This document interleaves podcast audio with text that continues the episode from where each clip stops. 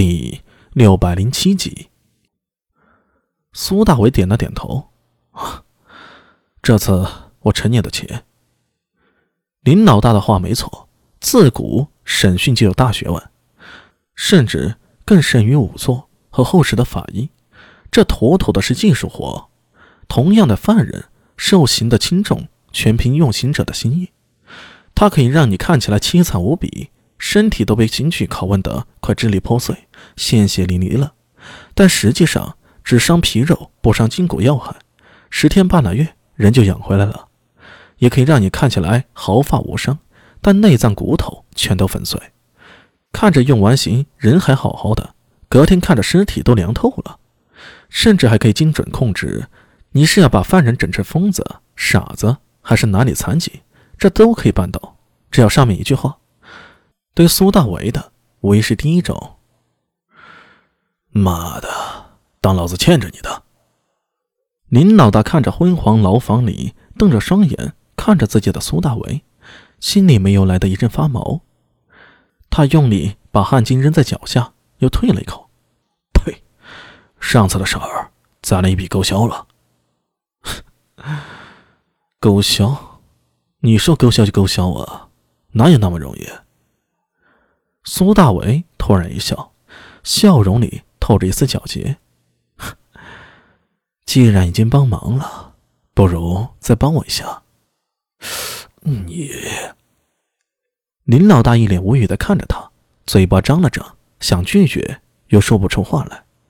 他感觉自己好像掉坑里了。问题这坑啊，还是自己主动跳进去的。唉，认识阿明你啊，我他妈真是倒了八辈子血霉了。牢房里终于安静下来，不知是不是因为苏大伟重犯的身份，又或者林老大给苏大伟的待遇。他待在房间是单独的，不与其他犯人相邻。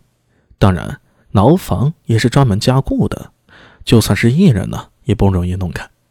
听得四下无人，苏大为盘膝坐定，深吸了口气，体内元气如奔马般流动起来，意如奔马，心若猿猴。自从上次在玄奘法师那里听到他和行者的一番对话后，苏大为感觉心境上颇有收获。但修行上一直停在一个关口，还没能冲破。先受刑时身体痛苦，但是他有意无意中将自己的意识抽离了，注意力不再关注自己的痛苦，而是察觉内心。有那么一瞬间，苏大伟感觉自己灵魂像是从身体里脱离出来，那种感觉很难描述，就像是站在一个更高的角度看着自己。痛依然存在，但却没有那么真实。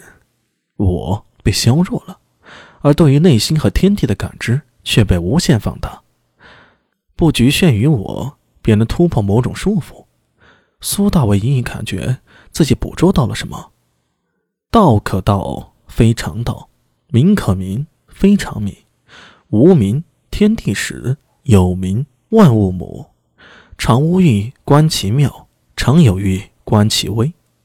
此两者同出而异名。同为之玄，玄之又玄，众妙之门。这段话是老子《道德经》的第一篇，也可以说是《道德经》的总纲。上次和武媚娘聊过以后，她若有若无的又感受到了一些什么。最近看《道德经》，隐隐有种心理突破在即之感，却又是差那么一丝。但是在此刻，脑中不断的回想起那番话，突然间像是一道闪电。将心理屏障给劈开了，一种恍然大悟之感油然而生。道可道，非常道；名可名，非常名。既不是有，又不是无；既非我，又是我。内和外，阴和阳，柔弱与刚强，我和你，体内的元气经过一个激烈的变化，似乎发生了某种看不见的化学反应。那是一种量。到质的转化升华，苏大为身体微微一震，双眼张开，似有亿万星辰从瞳中亮起，旋起旋灭。肉眼可见出他身体上那些伤口如婴儿小嘴般的在飞快的蠕动收缩，甚至就连肩膀上那两个可怕的血洞也自行封堵住了。一种酥麻奇痒的感觉从骨头里发出来，这是生长的力量。他身上的伤在以比常人快数倍的速度在飞快的重生。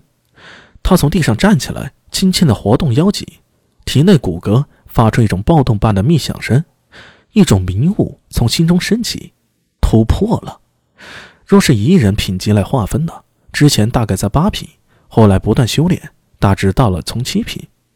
可惜一直卡在从七品的位置，一年多了都没能突破，直到此刻破而后立。现在的他已经是堂堂七品，并且摸到了六品的门槛。苏大为甚至觉得，如果自己愿意啊，一举突破到六品之境也不是不可能。为什么这次会提升这么大呢？他低头思索着。